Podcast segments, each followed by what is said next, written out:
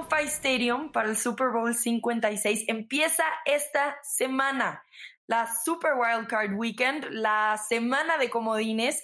Tenemos seis partidos de postemporada durante el fin de semana y hasta el lunes. Llegó la mejor época del año. Bienvenidos a NFL Live, el podcast en español. Yo soy Rebeca Landa y como siempre me acompañan Pablo Viruega y Tapa Nava. ¿Cómo estás, Pablito? Muy bien, Rebe, un gusto estar aquí en el podcast una semana más.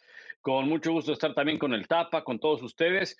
Y ya decía, se viene lo mejor. Desafortunadamente, cuando viene lo mejor, pues es cuando viene el postre, quiere decir que ya estamos por terminar. Pero es la época que, que nos enfocamos en, la, en el fútbol americano y un fin de semana histórico, por primera ocasión, semana de comodines con partido de lunes por la noche. Así que hay partidos sábado, domingo y lunes, pues para, para aprovechar los tres días para que nos empecemos a acostumbrar a tener fútbol americano varios días y después nos los cortan por unos seis o siete mesecitos. Tapa, ¿tú cómo estás?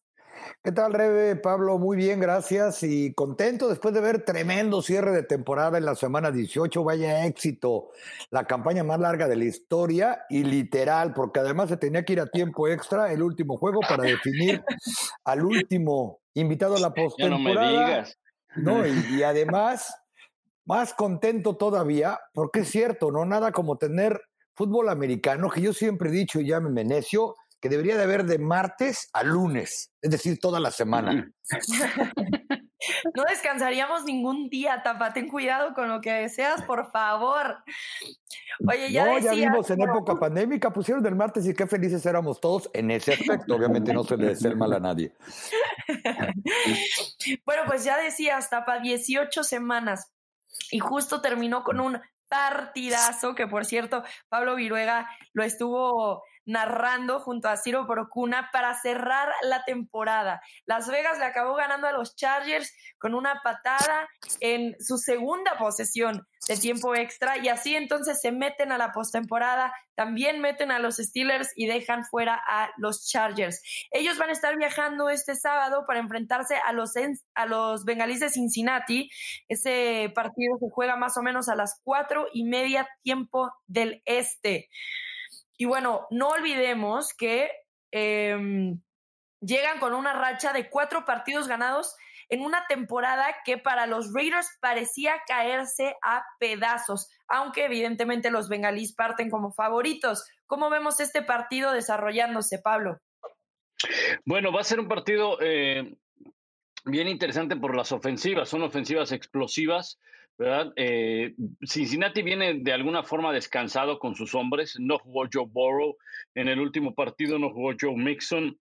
Eh, y bueno, los Raiders vienen motivados de meterse. Sin embargo, pues creo que sí hay mucho más talento del lado de, Cincinnati. Va a ser otro factor que le va a pegar al equipo de, los Raiders.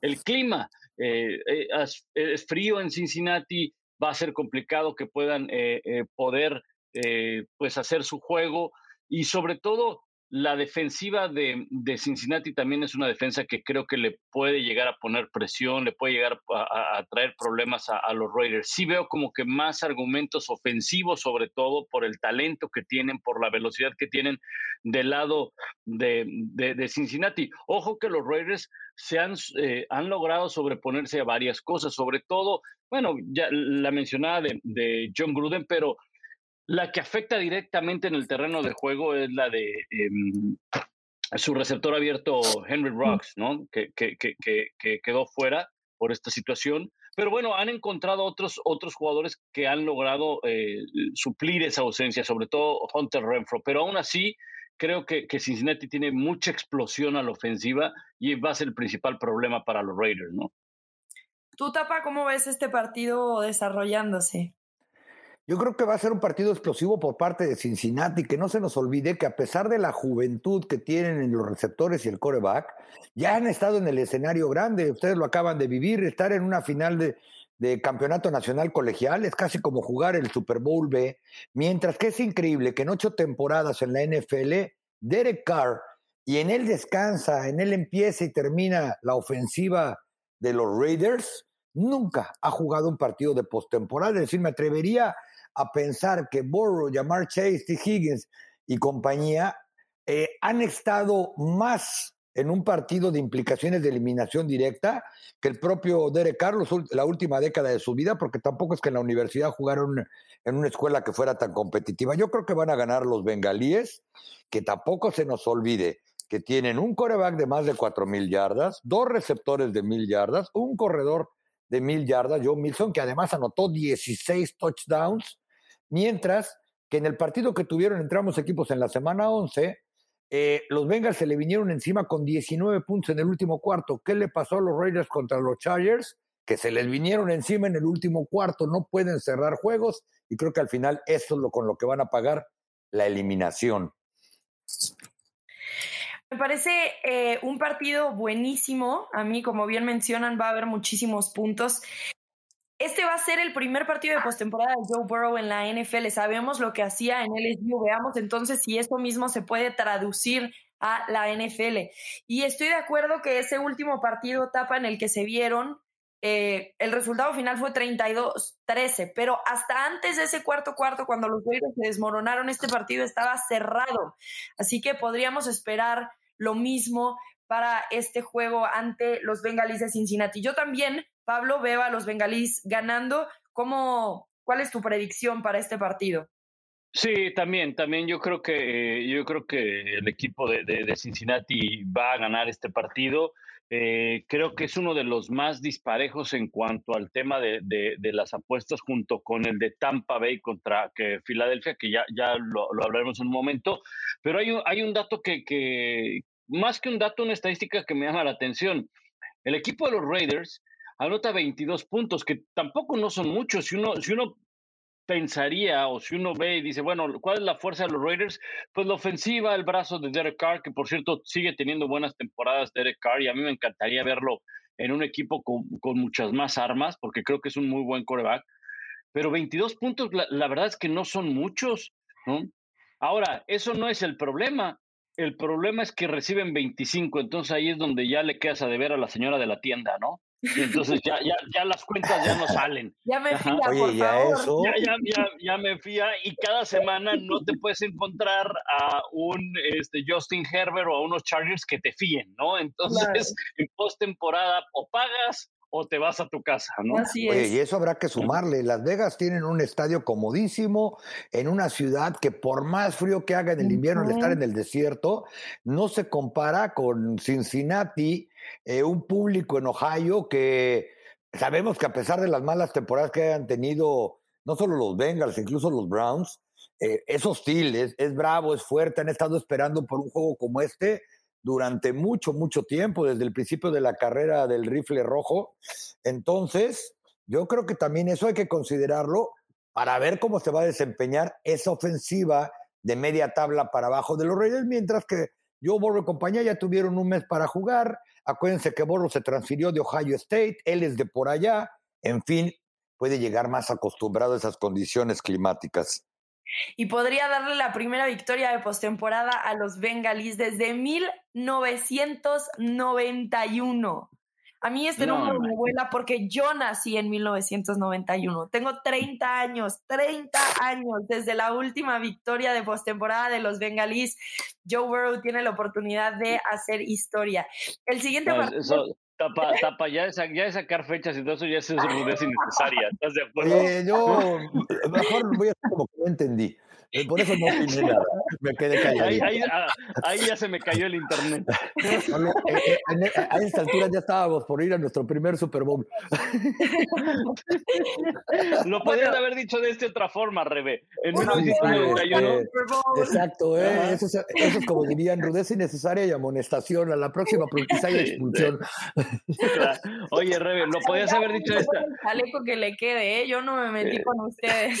No, yo sé, Rebe. Ahora, lo pero lo podías haber dicho de esta otra forma. En 1991 todavía no había internet, ¿no? O sea, cositos, ya, pues ya, ya estuvo.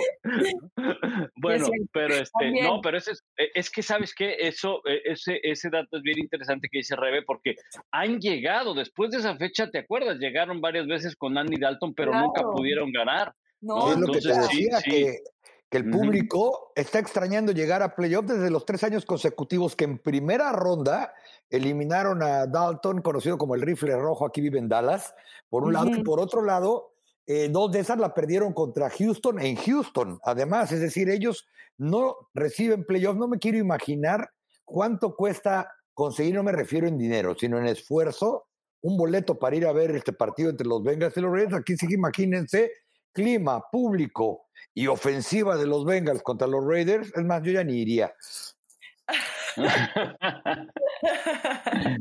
no, cómo no, cómo no.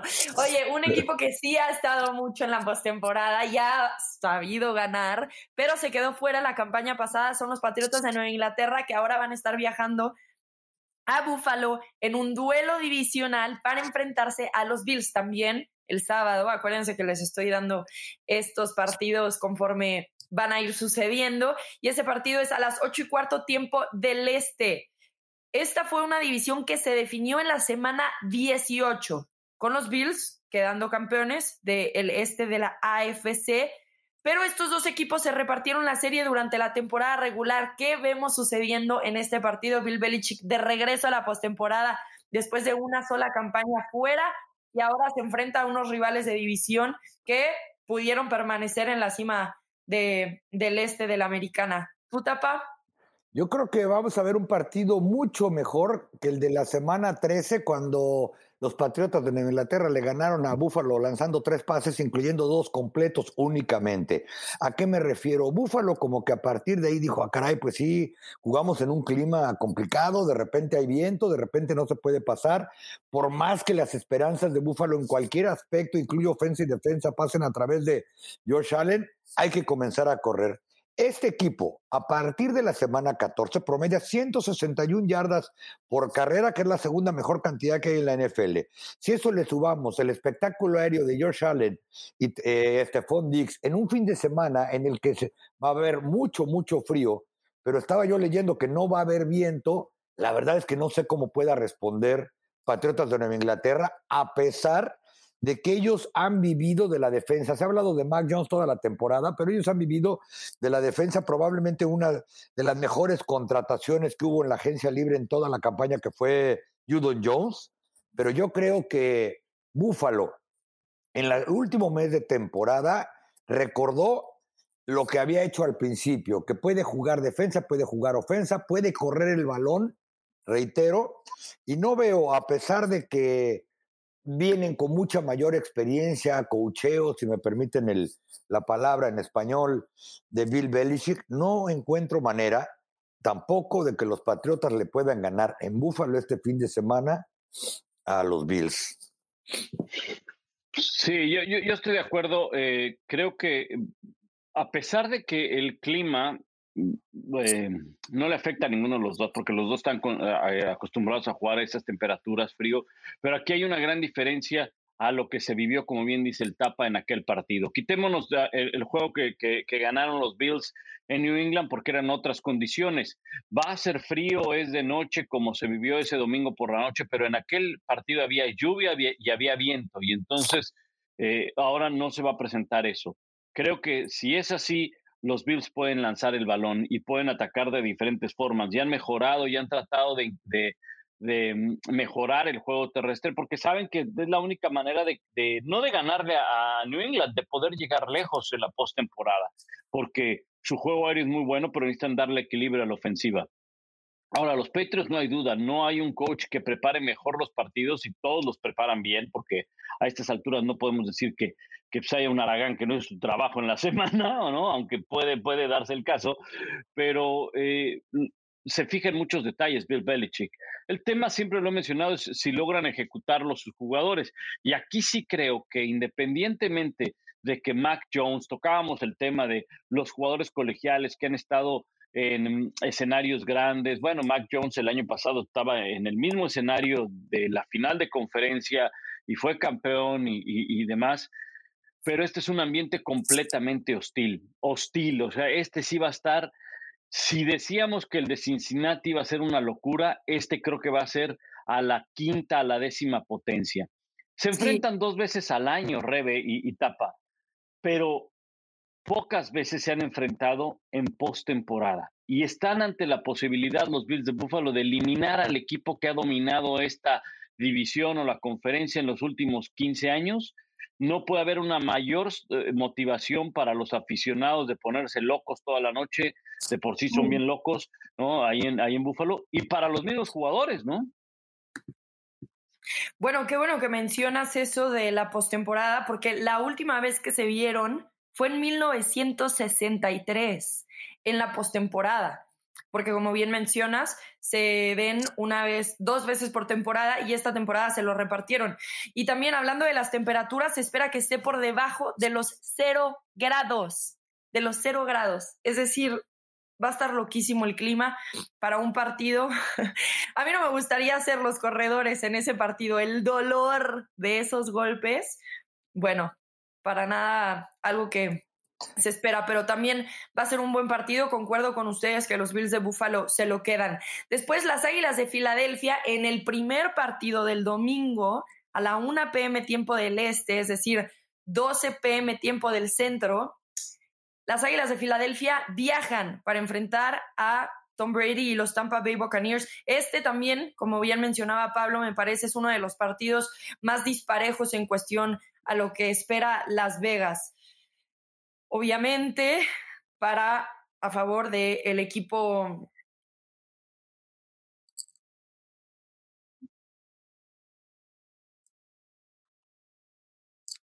de casa. ¿Cómo vemos entonces desarrollándose ese partido? ¿Tienen oportunidades las, las Águilas de Filadelfia de ganar de una forma u otra?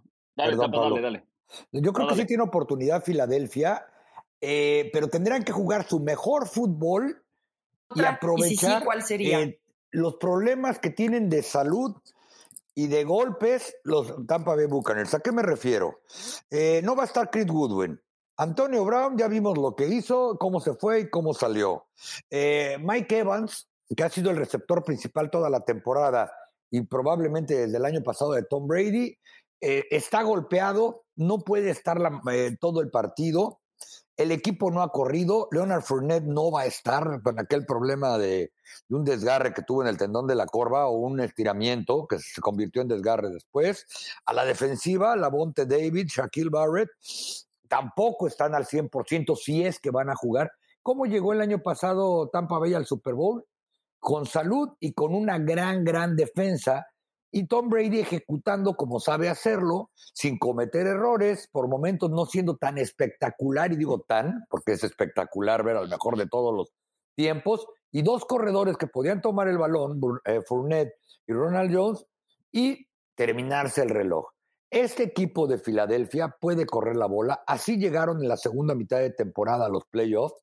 Jalen Hurts trae algunos problemas en el tobillo, pero va a estar bien. Por eso lo descansaron contra Dallas en el último partido, porque estaba asegurada la postemporada. Por supuesto que no son favoritos los Eagles, pero creo que podemos ver un mucho mejor juego que lo que muchos consideran entre el campeón y los que todavía creen que la división este de la Conferencia Nacional es la peor de la NFL y que no es cierto ni por mucho. Simplemente hay que remontarte al sur de ambas conferencias y Filadelfia sin hacer ruido en un día de buena fortuna le puede dar un susto al campeón. Sí, yo creo que, eh, eh, eh, como bien dice Tapa, tiene que jugar perfecto, tiene que jugar sin errores, tiene que jugar controlando el, balón. es un equipo que corre muy bien, ayudado por la versatilidad que tiene su coreback. aunque correrle el balón a Tampa Bay es bien complicado, este equipo de Tampa Bay, si logra recuperar dentro de los eh, nombres que decía el Tapa de lesión, pero yo le agregaría los lesionados que también tienen la defensiva, si logra recuperarlos y si logra tener en buen momento a los lanebackers como el año pasado, a Vita Bea, que fue un hombre bien importante para frenar carrera por el centro, entonces le va a dificultar mucho a Filadelfia. Filadelfia tiene que jugar el mejor partido de todo el año prácticamente, con juego terrestre, no, no prestándole el balón a, a Tom Brady, presionando constantemente a Tom Brady. Todas esas cosas que mencionamos se podrán llegar a cumplir, lo veo complicado, lo veo difícil. Y tomando en cuenta también que Tampa Bay no entra en su juego, en su juego que tiene eh, a la ofensiva, específicamente lanzando el balón. Este equipo ha sido un, un, equipo que desde el año pasado se orientaba a lanzar el balón. Este año creo que ha sido más todavía entre lesiones de corredores, entre ausencias en la posición de corredor, ¿verdad? Y a lo mejor también entre una mejor coordinación entre sus receptores, pero los receptores, uno está fuera, que es Godwin todo el año, el otro no está bien, que es este que es este em, Mike Evans, y bueno, ya sabemos la historia de, Antonio Brown. Es que iba a decir uno no está bien, que es Antonio Brown, pero pues ya, sabemos, que nunca está bien. Este, pero no me quería manchar, pero pues bueno, ya ni modo, ya salió. Pero el caso es que... innecesaria, uno cada quien. Exacto. Pero creo que sí, sí, este, sí hay suficientes elementos como para pensar que con un juego no tan bueno de Tampa Bay puede y le alcanza para ganar el partido, ¿no? Porque sí, sí, sí es, sí hay una diferencia en cuanto a talento, en cuanto a, a, elementos línea por línea de, de, Tampa Bay sobre Filadelfia. Sí, ya veíamos a Tampa Bay estar cerca de perder contra los Jets y sabemos que esta es la NFL, cualquier equipo puede sorprender en cualquier momento. Ahora, que es verdad que los Tampa Bay Buccaneers son el número dos de la NFC y las Águilas de Filadelfia es un equipo que está poco por encima del récord de 500. Eso nos dice mucho posiblemente del enfrentamiento que veremos el domingo en primera hora. Después tenemos un perdón. Sí, dime, dime. A, ese récord hay que quitarle un partido que perdieron por default, que fue contra Dallas el fin de semana pasado. Y hay que poner en consideración el, el, final de calendario de Tampa Bay. Tampa Bay ni por mucho, y ya platicábamos de las razones, llega en su mejor momento y están como segundos de la conferencia por este, criterios de desempate, básicamente. Eh, o sea, yo, yo creo que este partido va a ser mucho más cerrado de lo que muchos consideran, porque tristemente a los equipos de la, del este de la NFC se les quedó el estigma de que era una división muy mala. Y si uno ve el porcentaje de ganados, el haber metido dos equipos a playoff, ninguno con, con récord, perdone, mucho menos, Filadelfia es mucho mejor o menos malo, vamos a decirlo así, de lo que muchos, muchos creen. Sí, no se pierdan ese partido. Por otro lado, tenemos en el este también de la Nacional a los Cowboys, que por supuesto entraron como líderes de la conferencia. Ellos reciben a los 49 de San Francisco. Zapa, tú sabes mejor que nadie acerca de la rivalidad que existe entre estos dos equipos. Este es el, para empezar, el partido más cerrado según Las Vegas, pero además está cargado de historia.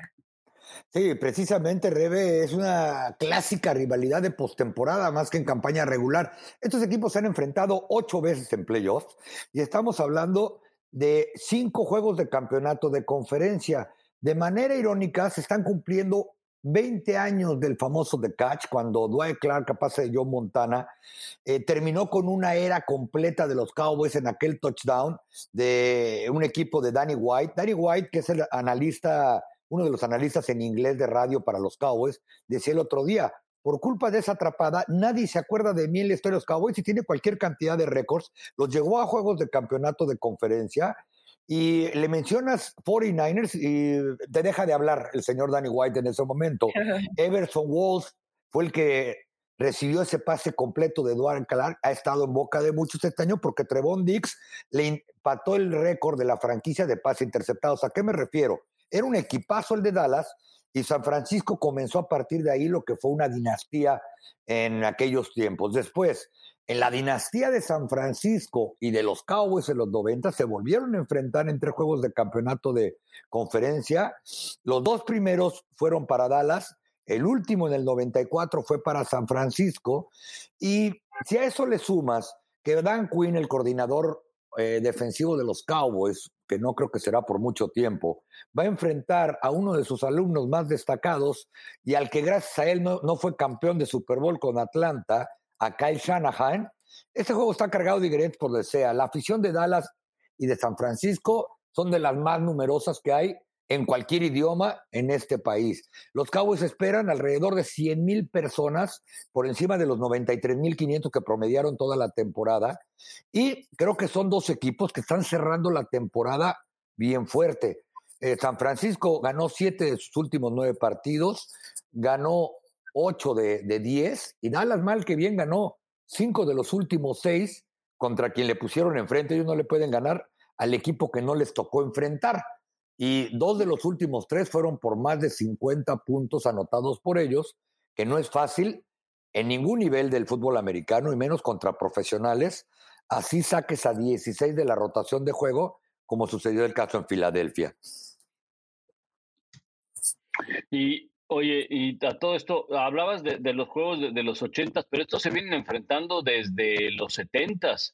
¿no? Lo que pasa es que tenemos, eh, tenemos presente que en los ochentas, ¿no? sobre todo con esa, como bien decía Estapa, pues está esa imagen de que San Francisco le, ganó a, Dallas con The Catch, pero en los setentas el equipo que perdía contra los Cowboys era San Francisco en la postemporada, ¿no? Después los Cowboys se quedaban cerca de llegar a, al Super Bowl o perdían el Super Bowl, pero es una gran rivalidad que, que, tiene mucha, mucha historia y sobre todo, pues que eh, incrementó muchísimo, muchísimo con esa jugada que marcó toda una franquicia como, como de catch. Pero al tema de ahora, creo que es de los partidos más cerrados que hay, es de los partidos más difíciles de pronosticar porque creo que los dos equipos están parejos.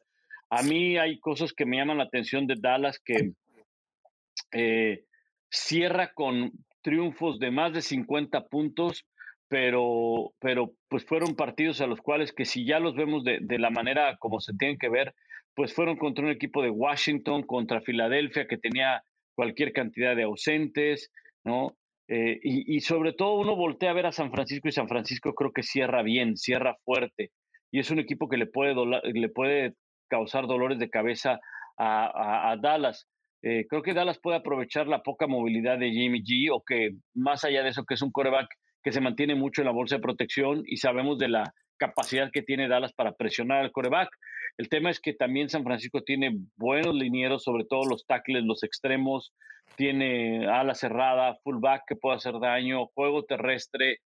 Entonces, eh, sabemos de los, de los problemas que tiene Dallas para frenar la carrera, sobre todo eh, sus linebackers que no son tan rápidos, quitando el, tema de Parsons, por supuesto, ¿verdad? Pero Van Der Esch, pues acaba tacleando casi allá a la par del safety medio, ¿no? Entonces, eh, e, ese tipo de cosas, ese tipo de cosas eh, creo que pueden dificultar el, el, el, partido para los Dallas Cowboys. Ahora, Dallas creo que sí tiene una explosión a la ofensiva bien interesante o al menos tiene más armas. Así pudiéramos pensar, pero uno ve San Francisco y tiene a Divo Samuels. O sea, tiene, e, es un juego bien parejo, muy, muy, muy parejo. Y yo no quiero que caiga en las manos de Mike McCarthy alguna decisión porque creo que ahí puede haber algún problema con Mike McCarthy. ¿no? Eh, pero si tú me preguntas quién va a ganar ese juego, yo mira, le he dado vueltas y, el tapa no me dejará mentir, le he dado vueltas, creo que San Francisco va a ganar el partido por muy poco, ¿eh? Sí, recordemos cómo San Francisco le ganó a los Rams la semana pasada para terminar la temporada. Estaban en una desventaja prácticamente de 17 puntos y regresaron para ganar el encuentro por tres puntos. Este es un equipo que tiene para sobrevivir y tiene el carácter para salir de atrás.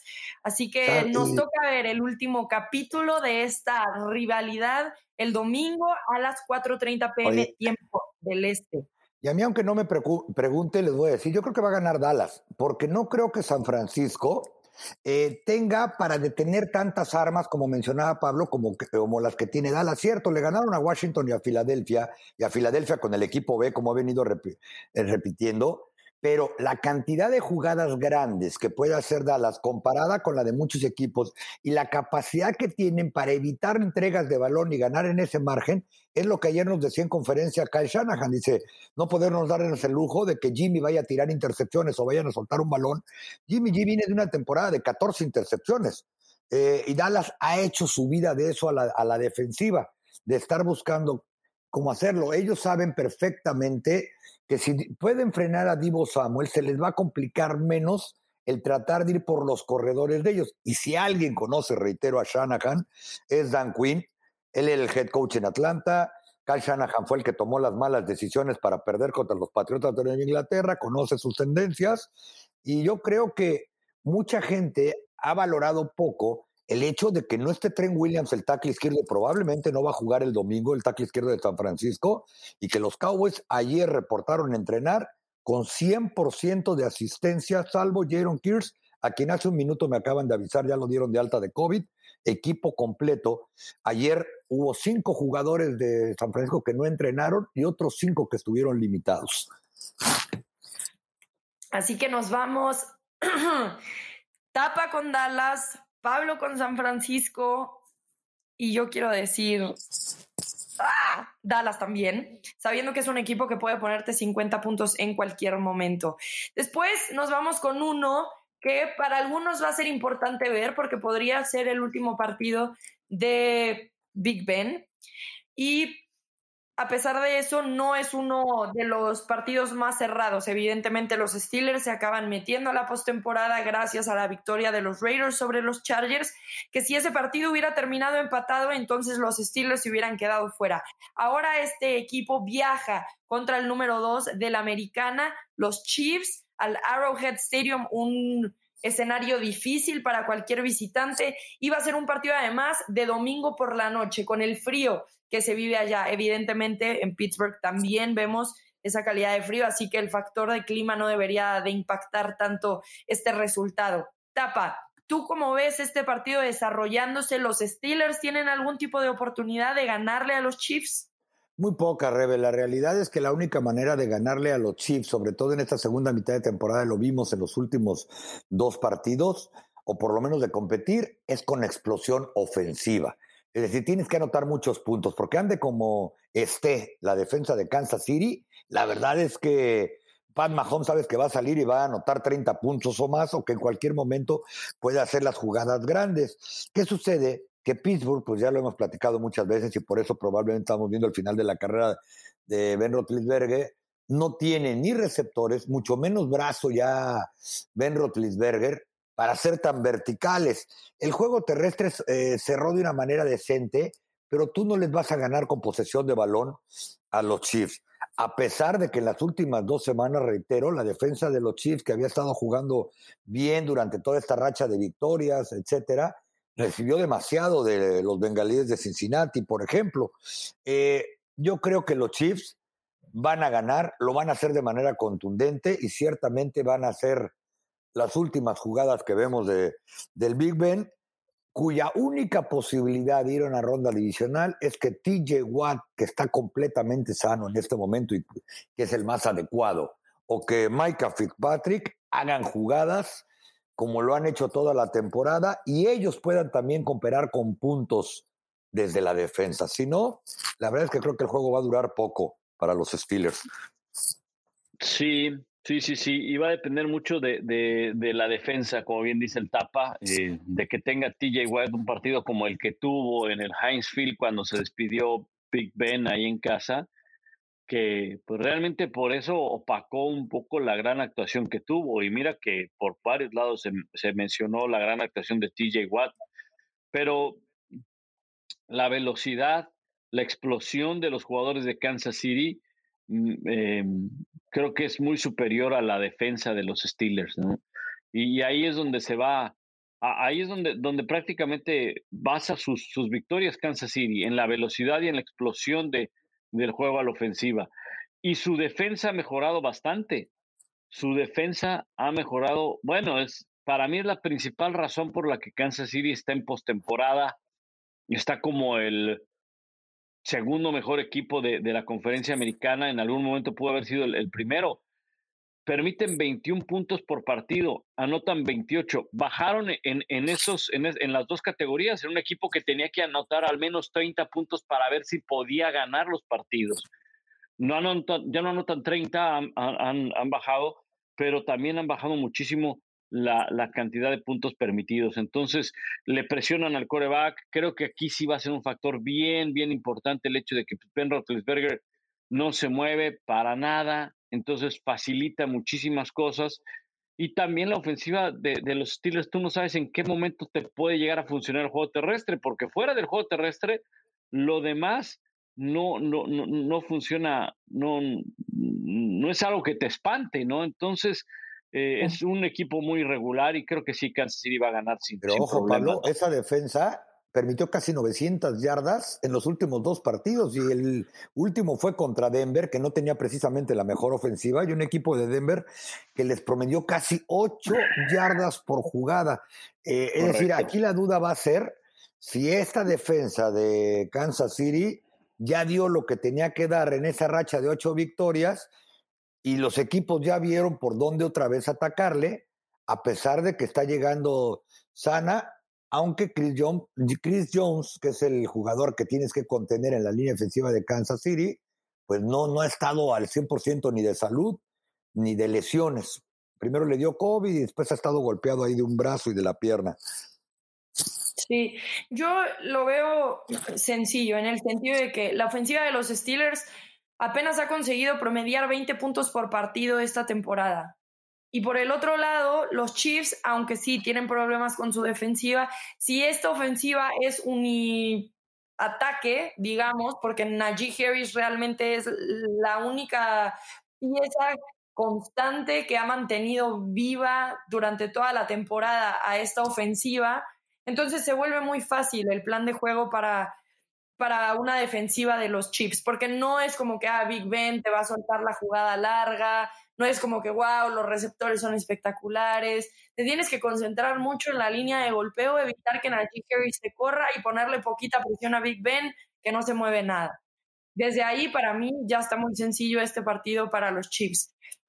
Que es cierto, tienen sus problemas eh, defensivos de los últimos dos partidos, pero esta defensiva también fue la que le dio las victorias. Y por otro lado, acabas eh, eh, otra vez en el tema este de la tiendita. Si te acercas nada más a meter 20 puntos y este equipo es explosivo ofensivamente, aunque su defensiva no funcione bien, la de los Chiefs, pues a los Steelers le van a acabar fiando el partido, porque no, no estamos acostumbrados a verlos poner suficientes puntos en el marcador. Para mí también este es un partido fácil para los Kansas City Chiefs, el más holgado realmente de esta primera semana de postemporada. Pero, Pero, nos vamos después. dime, tapa. Cuidado, ¿eh? Los Steelers saben ganar los partidos importantes, porque no solamente tuvieron su milagrito de que Jacksonville le ganara a los Colts y que después todo se combinara y las estrellas bajaran y ese día se apareciera eh, Gasparín y les diera el pase a postemporada. Ganaron sus últimos tres partidos, o sea, es decir, ellos hicieron su trabajo y Mike Tomlin y compañía van a tener este equipo preparado para competir. Que no son favoritos, no son favoritos, pero sí creo que este partido no va a ser tan sencillo para Pat Mahomes y compañía. Ok. Eh, sí, sí, sí, entiendo tu punto y sí creo que saben ganar los partidos importantes los Chiefs para mí también, y ahí es donde digo, este no es un equipo nuevo de los Chiefs, eh, o sea, los hemos visto dos veces en el Super Bowl de manera consecutiva, están buscando su tercera. Me encantaría que los Steelers sigan adelante y seguir viendo a Big Ben. ¿Qué tanto pueden avanzar en la postemporada? Es la pregunta. Gran parte de mi argumento por lo que yo quería que avanzaran los Chargers es que me parecía que podían darle mucho más batalla a estos Chiefs que lo que van a hacer los Steelers. De acuerdo, sí, eh, y, sobre todo, sabes que yo creo que con el, el tema de los Steelers es eh, que nunca los podemos dar por descontados. Sí, estoy de acuerdo que, Kansas City es un mejor equipo y, no va a ser fácil para los Steelers, pero estos siempre encuentran la manera de competir, de, al menos de no hacérsela tan fácil al rival, ¿no? Sí, sí. Y bueno, el último partido terminamos lunes por la noche, 8:15 tiempo del este. Obviamente lo tenemos por las pantallas de ESPN. Los Cardenales de Arizona contra los Rams de Los Ángeles, un duelo divisional. Tienen dos de las ofensivas más poderosas de la NFL en sus últimos dos partidos.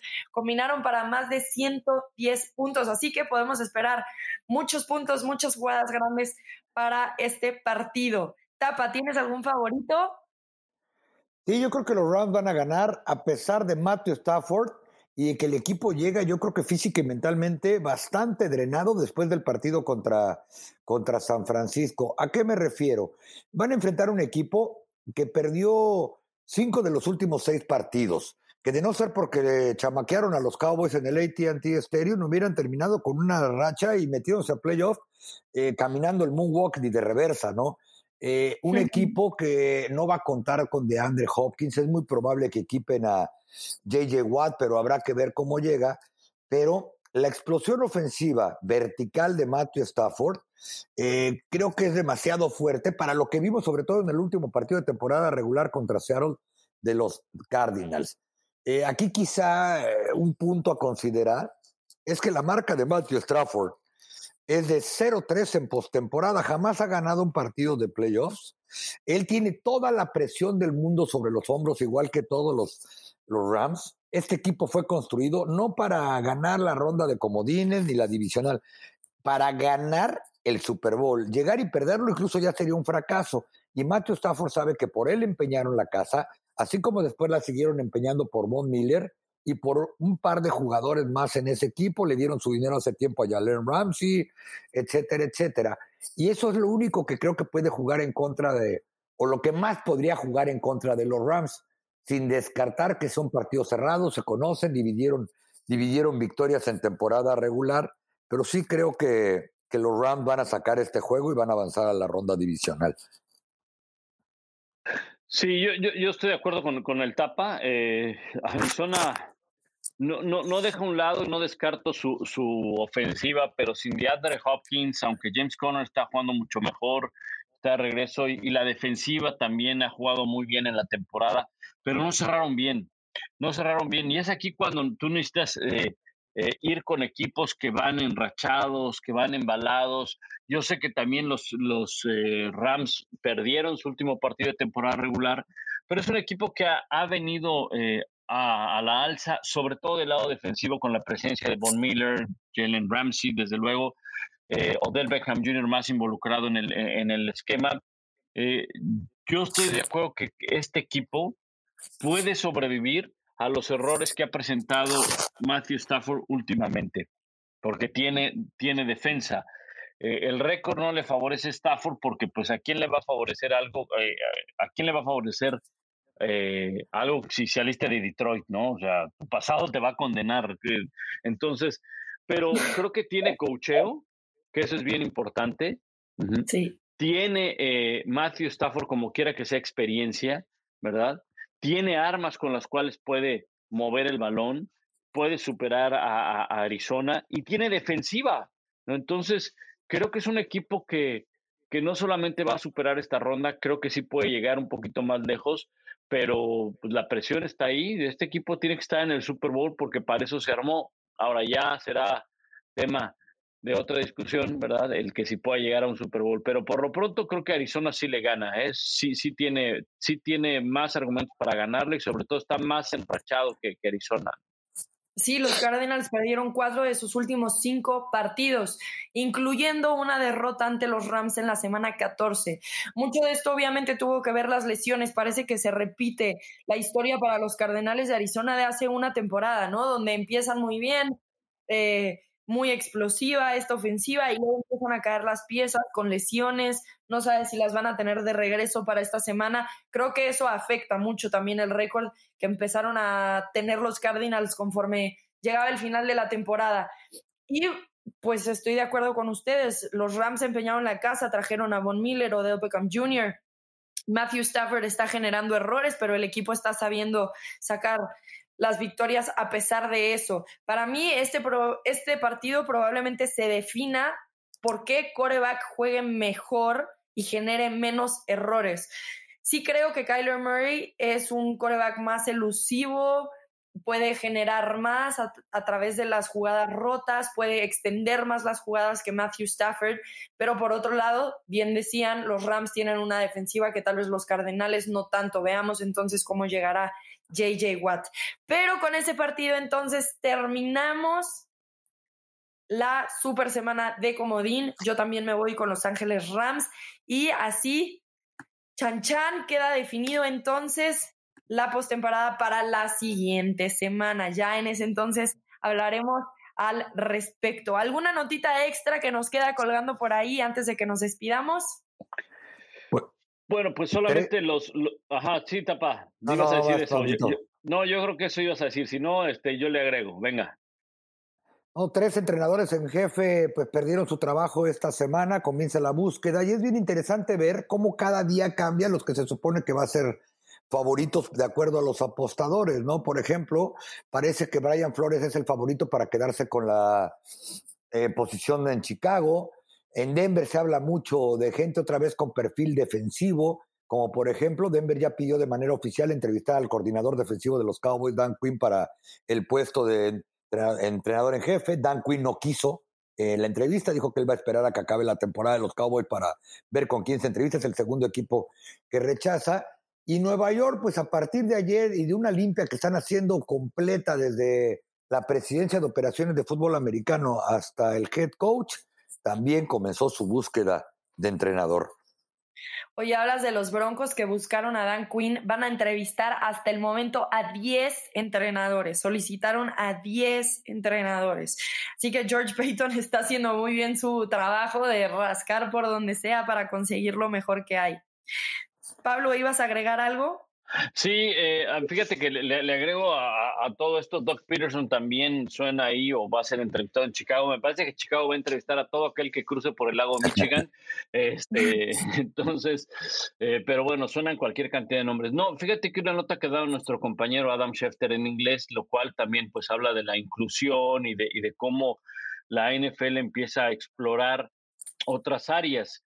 Catherine Raichi, vicepresidenta de Filadelfia, vicepresidenta de operaciones de Filadelfia, va a ser entrevistada o ha sido solicitada para ser entrevista para ocupar la, la, posición de gerente general con el equipo de los eh, Vikings. Sabemos que en la NFL hay dueñas, ¿verdad? De hecho, Chicago tiene una dueña, ¿verdad? Pero es más bien por una tradición familiar, ¿no? Que, que pues se la han ido, han ido pasando, es la nieta de, de, George Halas, si no mal recuerdo. Eh, pero en este caso, bueno, pues eh, están eh, precisamente dándole la oportunidad a Catherine Reichig de, de, ser gerente general con Minnesota, la van a entrevistar, eso no quiere decir que, que se vaya a quedar con el puesto, pero ya sería la primera entrevista a una mujer para que eh, ocupe el puesto de gerente general, lo cual pues es, es bueno y, sobre todo pues habla de las oportunidades que se empiezan a presentar para las mujeres en otras áreas eh, en las oficinas de la NFL. Leí ese tweet hoy en la mañana y me pareció súper interesante leer la segunda parte del tweet, porque la primera gerente general estuvo en 1973, una cosa así para un equipo. Y cómo me sorprende cómo hay como cierto avance, como una gerente general hace más de 40 años ya estaba en la NFL y no hemos visto una prácticamente desde entonces. Pero bien mencionas, Pablo, las oportunidades se están generando cada vez más. Cada, cada temporada vemos noticias de mujeres que están llegando a posiciones de poder fuera del área administrativa que tienen que ver más con el área de fútbol. Y bueno, los estaremos manteniendo al tanto, obviamente, por parte por medio de este podcast acerca de las contrataciones, hombres, mujeres, quien sea, em, porque sin duda alguna va a haber mucha información al respecto. La sorpresa fue el despido de Brian Flores, ¿no creen? Sí, sí, sí, sí. Sí, sorpresa, sorpresa, o sea, eh, sí, porque había ido mejorando al equipo en las últimas, en las últimas eh, dos temporadas. El tema es que em, yo entiendo esa parte, entiendo que para muchos les causó sorpresa porque ha ido mejorando, por, porque, pero también en algún momento el equipo lo tuvo en postemporada. O sea, en algún momento de la campaña, tanto el año pasado como este, lo tuvo en postemporada y se le cayó el equipo al final a, Brian Flores. Sorprende, pero también es una decisión arriesgada decir, ¿sabes qué? Eh, creo que no nos va a dar más allá de lo que nos ha mostrado eh, un año más de postemporada probablemente sea un año perdido. Eh, es una decisión con, con, cierto riesgo, con cierta sorpresa. No me eh, cabe duda que Brian Flores seguramente agarrará trabajo en otro lado, pero creo que le faltaba un poquito más todavía este equipo como para, o a Brian Flores como para quedarse con su puesto, ¿no? A mí tampoco me sorprendió, y no porque evaluemos el trabajo bueno o malo, cada quien tendrá sus parámetros, que para mí no fue bueno, pero simplemente no cumplió la meta. eh, cuando él lo contrataron y cuando le dieron todo, bueno, no sé hasta dónde él tomaba todas las decisiones en el personal de jugadores, por ejemplo, hasta dónde él decidió que tú a Taigo Bailoa fuera una primera, una primera ronda, y fuera su coreback eh, titular o lo estuvieran obligando. Cuando sacó a Ryan Fitzpatrick eh, después de que había tenido su mejor partido en el 2020 y que le dijo ahora ya Batúa, se me figura que ahí sí pues sonó el teléfono rojo y le dijeron ahí tienes que jugar y en algún momento darle experiencia. Pero lo que es un hecho es que el objetivo y la meta fue pública cuando a él lo contrataron de head coach que al tercer año tenía que ir a postemporada, no fue y supongo que por ahí viene parte de, de, la razón por la que lo están despidiendo. Es decir, Creo que Brian Flores hizo un trabajo bueno, pero iba muy lento y no sé hasta dónde, reitero, él tenía decisión para las armas y, los jugadores que iba a poner en el campo,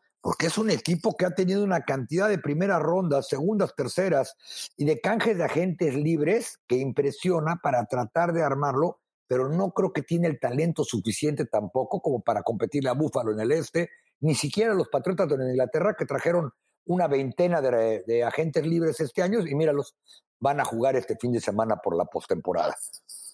Sí, yo creo que fue sorprendente porque se veía el crecimiento, eh, por algo también tuvieron una racha positiva a lo largo de bastante tiempo, no sé cuántas semanas fueron, creo que siete me parece que fue muy drástico, ¿verdad? Si, si lo comparas probablemente contra los Chicago Bears o contra los Denver Broncos, sí me parece que Miami estaba y Brian Flores un peldaño más arriba que esos equipos que tomaron decisiones de despedir a sus entrenadores en jefe, por supuesto mucho más arriba que los gigantes y Joe Judge, ¿no? Que jugó un quarterback sneak en tercera y nueve, yo no podía creer lo que veía. Entonces, bueno, evidentemente lo de Brian Flores ha de tener sus razones, nada más si lo comparas con el resto de los equipos que tomaron la decisión de cambiar de entrenadores, sí está muy por encima de, de lo que habíamos visto. Fuera de eso, nosotros nos vamos a despedir de NFL Live, el podcast en español. Tenemos una semana llena de emociones, de actividad, de partidos y poco a poco nos despedimos del fútbol americano, pero por lo pronto es momento de gozar, disfrutar de estos grandes partidos que tendremos a lo largo de la semana y por supuesto muchos de ellos en las pantallas de ESPN. Eh, Pablo Tapa, nos despedimos. Nos despedimos, Rebe. Un saludo al Tapa, un saludo a todos ustedes y sigan al pendiente las transmisiones de, del fútbol americano de ESPN sábado. Eh, Raiders contra Cincinnati, el domingo, pues el domingo por la noche Pittsburgh, Kansas City y el lunes por la noche también eh, los tres que llevará eh, eh, ESPN para todos ustedes. Un fuerte abrazo para todos. Recuerden que los tres estamos en redes sociales si quieren discutir, aclarar, argumentar lo que sea con respecto a lo que hemos platicado y nuestra opinión sobre estos partidos y que sea una gran postemporada para todos, a disfrutarla, que solamente de esto hay un mes al año. Así es, muchísimas gracias también por acompañarnos a lo largo de toda esta temporada regular. Los vamos a estar acompañando en lo que nos queda, pero gracias por suscribir, por escucharnos cada semana, por mandarnos sus comentarios y estar al pendiente. Esto fue NFL Live, el podcast en español. Rebeca Landa, Pablo Viruega, Tapanava. Nos escuchamos. Hasta la próxima.